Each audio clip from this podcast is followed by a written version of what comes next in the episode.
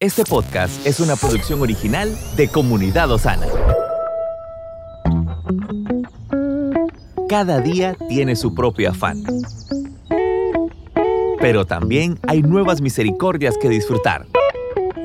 Hoy es un nuevo día. Bendiciones familia, qué gusto poder llegar hasta donde usted se encuentra, hacer uso de la tecnología para ser edificados y le recuerdo que si usted todavía no se ha suscrito a nuestro canal, pueda hacerlo, active la campanita de notificaciones, califíquenos porque queremos llegar a más personas. Si este contenido está siendo de bendición, compártalo con todos sus contactos. También puede encontrarnos en nuestro canal de WhatsApp Estamos como comunidad Osana. Hoy quiero compartir con usted una meditación breve que lleva por título Tratar la ira con la oración. Tratar la ira con la oración. Nuestras emociones y sentimientos no son la medida adecuada para juzgar lo que está fuera de nosotros.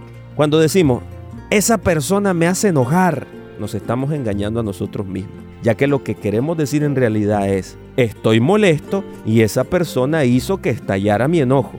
Sin embargo, culpamos fácilmente a otro en vez de reconocer nuestro propio enojo.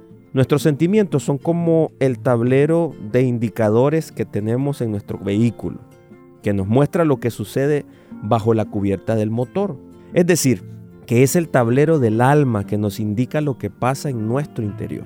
Cuando a un niño se le cae un plato al suelo y se rompe, solemos gritar, pero esa ira no se genera en ese instante, sino que lo que pasó con el plato despertó la ira que ya estaba dentro. En otras palabras, la ira emana de nosotros, aunque no elijamos deliberadamente enojarnos con nuestros seres queridos. Por eso, cuando derramamos nuestros sentimientos de esta manera, debemos analizar si guardamos en nosotros un sufrimiento o una herida o asuntos inconclusos.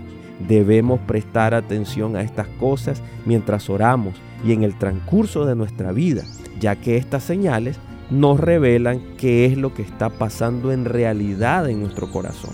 Cuando sintamos ira, debemos pensar por qué sentimos eso antes de culpar a otros y debemos buscar en oración para que el Señor nos revele y pensar quiénes somos en Cristo.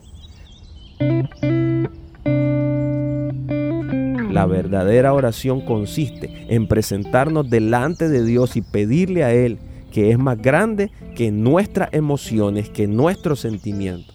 Y Él nos dará ese espíritu de poder, amor y dominio propio. Que Dios le bendiga Estuvo con usted Moisés Torres. Estamos en tu plataforma favorita. Recuerda que puedes escucharnos en Spotify, Apple Podcast, Amazon Music y Google Podcast. Compártelo y sé de bendición a los demás.